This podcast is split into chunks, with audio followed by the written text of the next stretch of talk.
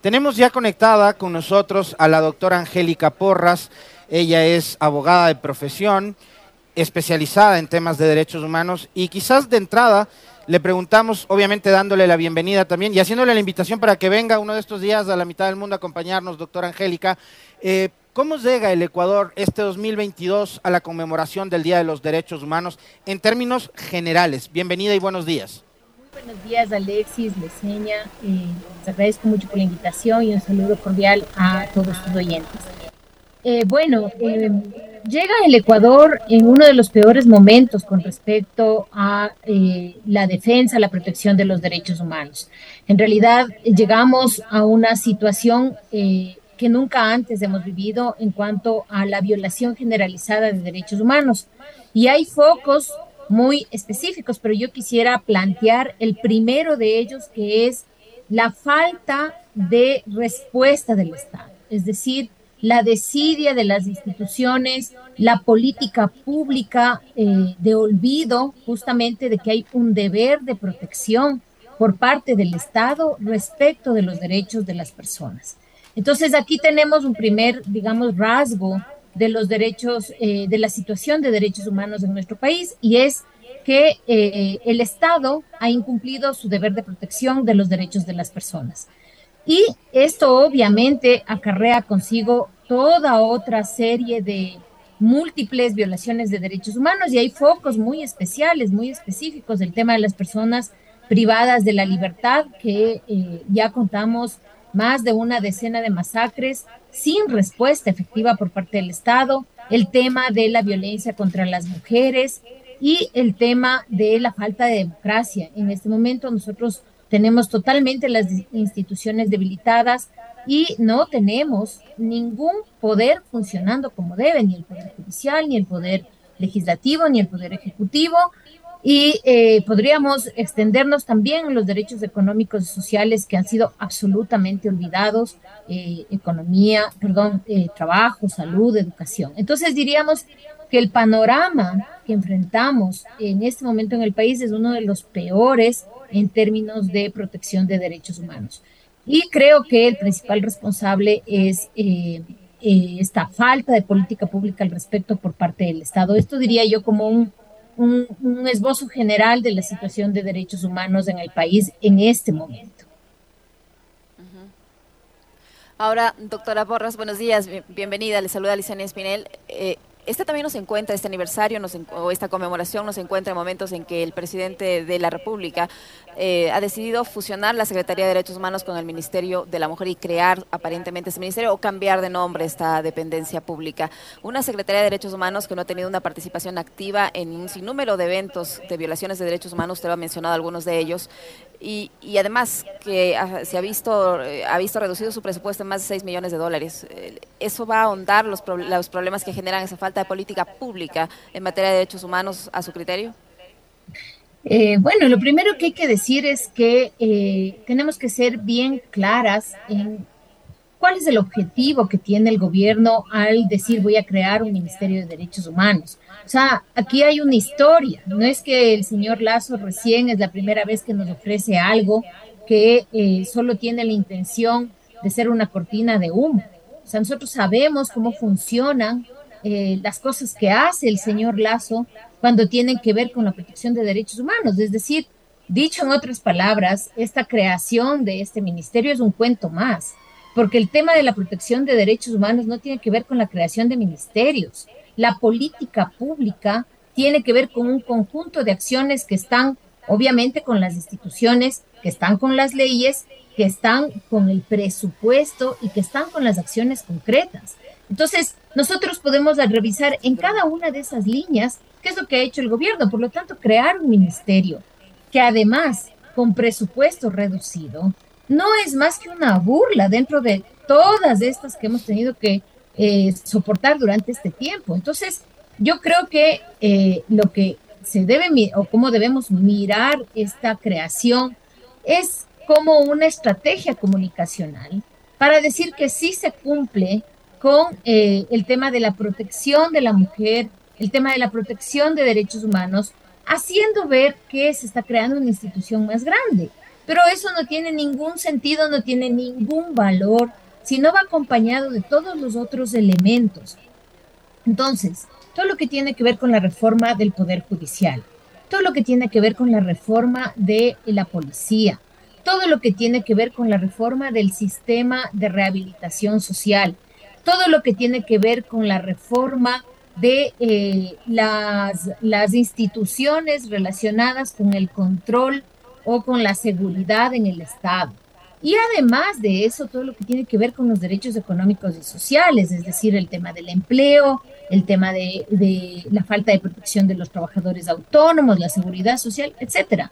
Entonces, todos estos elementos nos indican que en realidad esto no es nada, no significa nada en términos de protección de derechos humanos. Es un cuento más. Entonces, eh, más bien, eh, si bien antes la Secretaría de Derechos Humanos ya mostró sus limitaciones, no pudo tener ninguna reacción medianamente importante en todos los eventos que nos han ocurrido, eh, se va a perder dentro de eh, este, un ministerio que además no tiene ni siquiera presupuesto suficiente, tampoco tiene personas que estén realmente capacitadas. Entonces ahí tenemos ese como un primer gran elemento de, que no es política pública eso, la política pública sugiere, exige coordinación. El otro elemento que hay que tomar en cuenta es que eh, tenemos una situación muy especial nosotros en este momento en el país, porque eh, el Estado en sí está siendo cuestionado por otros poderes eh, más grandes, más fuertes. Y justamente son todas estas redes de, digamos, de delincuencia transnacional que están muy ligadas, por supuesto, al tráfico de armas, al tráfico de drogas, que ponen en cuestión al propio Estado. Entonces uno tiene que sentarse realmente a pensar eh, cuál va a ser la política antidrogas del país, porque llevarnos a tontas y a locas a una guerra antidrogas que además ha fracasado con cientos de miles de muertos en otros países, es una irresponsabilidad completa y es el espacio idóneo para la violación de derechos humanos. Ya lo hemos visto, ya lo hemos pasado estos años con lo que pasa en los barrios suburbanos y en las propias cárceles. Entonces, eh, sin sentarse a pensar, porque sin sentarse a debatir con todos los involucrados y llevando las cosas a clichés, llevando las cosas a, a decir el que no me apoya es narcotraficante y el que me apoya quiere ir contra el narcotráfico, es justamente irresponsable y es llevarnos a una situación todavía peor en cuanto tiene que ver con la violación de derechos humanos. Ya lo hemos visto en países como Colombia, la guerra antidrogas es el espacio ideal para la violación eh, de los derechos fundamentales de todos, no solo de las personas que están involucradas de una u otra manera en, el tráfico y esas cosas, sino de todas las personas que nada tenemos que ver con el asunto, pero que llega también eh, a poner sus víctimas. Entonces, eso diría yo, eh, no tiene nada que ver el ministerio ese. Yo, a ver, le, escucho con atención esto último y me, me, parece sumamente pertinente este, profundizar aún más todavía en lo que nos acaba de mencionar. Y yo le quería plantear una serie de inquietudes que tienen que ver, por ejemplo, y usted ya nos ha dicho de entrada que los derechos humanos eh, llegan, nos encuentran en el Ecuador y llegan a conmemorar su día mañana 10 de diciembre en un momento bastante complejo, ¿no? Em, tan complejo que defensores de los derechos humanos han sido también víctimas de ataques permanentes en redes sociales, por ejemplo, y no solo en redes sociales, sino a través de quienes actúan como voceros del gobierno desde el área política también, porque han habido asambleístas que en su momento cuando fungían de periodistas de investigación incluso hasta se beneficiaron de la defensa que abogados y especialistas en materias de derechos humanos hicieron cuando ellos eran objeto de denuncias o de persecución, como, como lo decían en, en ese momento. Entonces, eh, usted decía bien, derechos humanos para todos, indistintamente de cuál sea su bandera política, ni qué es lo que hicieron como para que hoy sean objeto de algún tipo de observación y demás, ¿no? Derechos humanos indistintamente para todos. Pero ¿Cómo ustedes también, desde su condición de profesionales del derecho, eh, evalúan y califican lo que ha sido también una campaña que parecería fue promovida desde sectores relacionados al mismo poder y al gobierno, en contra de quienes hoy defienden los derechos humanos y que nos hacen creer a los ecuatorianos de que para unos sí debe haber derechos humanos y para otros no? Eh, bueno, yo quisiera eh, desagregar un poco la pregunta que usted ha hecho, que es muy importante eh, primero, eh, refiriéndome a cuál ha sido eh, la descalificación que ha venido concretamente del señor Villavicencio, que es legislador, en contra de los defensores de derechos humanos. En primer lugar, actitudes como esas, acusaciones como esas, además absolutamente infundadas y sin el menor conocimiento de lo que significa la lucha de los derechos humanos, em, ponen en peligro a los defensores de derechos humanos. Porque en un contexto en el que estamos, eh, como el que atraviesa el Ecuador, de violencia y de polarización de eh, las posiciones políticas, enmarcar a una persona como defensora de los delincuentes por ser defensor de derechos humanos o defensora de, narco, de, de narcotráfico por ser defensor de derechos humanos, la pone en peligro.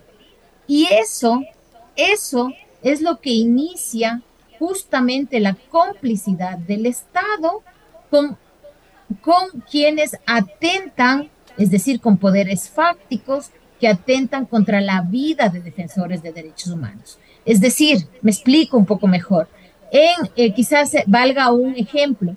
Cuando hay cuestiones de minería, cuestiones eh, este, de, de, medio ambiente, donde es eh, lamentablemente eh, existen desapariciones de defensores de derechos humanos, de luchadores sociales, cuando un político desde, eh, desde su curul, desde el establecimiento, como dicen eh, los colombianos, acusa a una persona y dice, él es el defensor de derechos humanos, él defiende a los delincuentes, lo que está haciendo es enmarcando a esa persona, es decir, miren, pongan los ojos sobre estas personas, es decir, podría inclusive eh, configurarse una complicidad en lo que les ocurre a los defensores de derechos humanos con declaraciones como las que hace el señor Villavicencio y otras personas más, como por ejemplo cuando lo hizo el señor, eh, el ministro de gobierno, perdón, el secretario de seguridad, el señor Ordóñez, cuando dijo que las mujeres están desestabilizando al, al país por el tema de las movilizaciones a propósito del caso de María Belén. Entonces, ese tipo de acusaciones por parte del Estado ponen en peligro la vida de los defensores de derechos humanos. Esa es una primera cuestión. Una segunda cuestión que es el tema de eh, para quiénes son los derechos humanos. Los derechos humanos son para el débil. Hay un autor que se llama Luigi Ferrajoli, que es muy querido por los constitucionalistas, que dice, los derechos fundamentales son la carta de, eh, de victoria del débil. Es la carta del débil frente al poder. Y estamos hablando de cualquier poder, del poder político, del poder económico, del poder delincuencial, del narcotráfico. Es decir, es una eh, posibilidad de defensa de los débiles, de quienes están sometidos en distintas situaciones a un poder. Por lo tanto, no es que eh, esto esté pensado solo para las personas que infringen la ley. No. Por ejemplo, los derechos humanos tienen que actuar y entrar a, defender justamente los derechos de aquellos que han sido atropellados en sus derechos. Entonces, le cabe al, policía, pero también le cabe al, al, señor que ha cometido un delito y que tiene derecho a seguir viviendo. Entonces, sí le protege al policía. Cuando, por ejemplo, al policía se le obliga a pagar por sus municiones. Eso es violación de sus derechos fundamentales. Pero también le protege al presunto delincuente cuando ha recibido 10 balazos por la espalda, supuestamente para evitar un robo. Entonces, los derechos humanos son para todos, para todos en una situación de debilidad.